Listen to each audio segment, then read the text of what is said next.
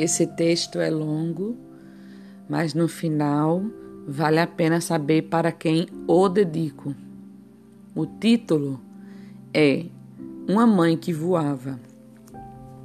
Mãe que voava tem duplo sentido. Ela tem cinco filhos para educar e torná-los bons seres humanos. Além de cumprir jornada de trabalho como professora comum, depois professora de ensino especial na APAI, e ainda é proprietária e síndica de um prédio de três andares no coração de Petrolina, sua cidade de adoção. Mães são desse jeito, olha só. Toda mãe, ela já deixou de comprar algo para si, para comprar para seus filhos.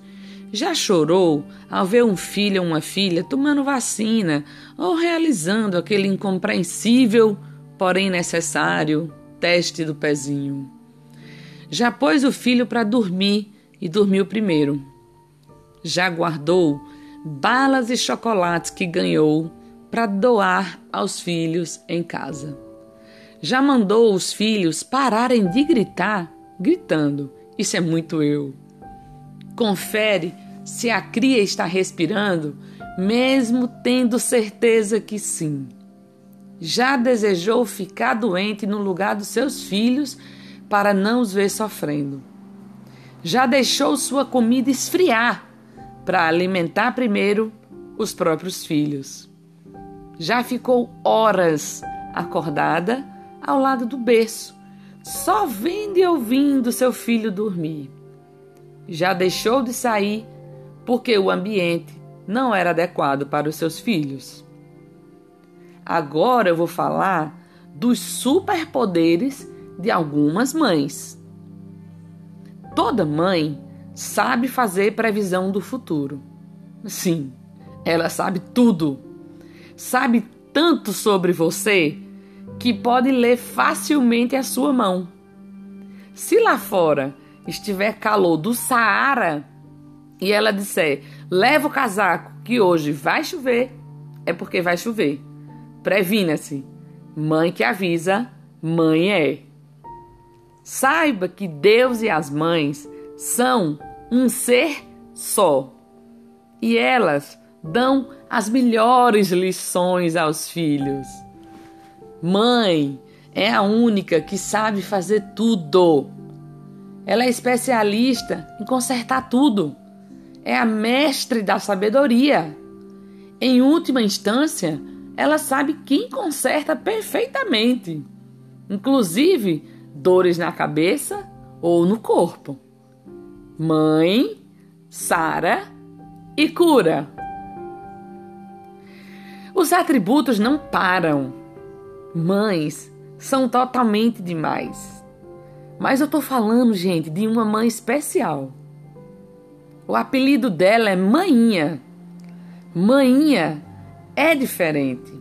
Eu cresci sabendo de muitas coisas até por crianças maiores que eu, que ela resgatou em piscinas, salvou vidas. E até naquele nosso amado velho Chico. Fosse puxando pelo cabelo, pelos ombros, basta dizer que minha guerreira é mais que um bombeiro. Ela realmente salvou vidas e não só apagou fogo. Teve cinco filhos de parto natural na maior calma, serena e bela. Nunca soube de nenhum familiar que expressasse a frase: Dada sofria demais. E sofria, pois vejo minha testa cavalar e ela nem liga. Ela acha que nós temos a cabeça e o rosto lindos.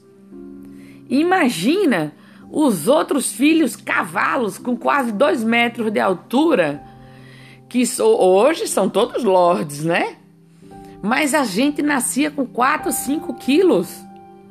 Olha que loucura! E ela ali, e ela ali, fazendo firula. Ela nunca falou do sofrimento. Depois vem a rotina do trabalho. Ela chegava em casa, trocava de roupa, chamava os filhos. Cinco filhos, hein? para deitar no mármore geladinho do piso da sala, só para deixar cada filho explorar um pedacinho dela. Quem é que faz isso nos dias atuais? Hã? Vocês fazem? Pois é, comecem a fazer, né? Vocês estão esperando o quê?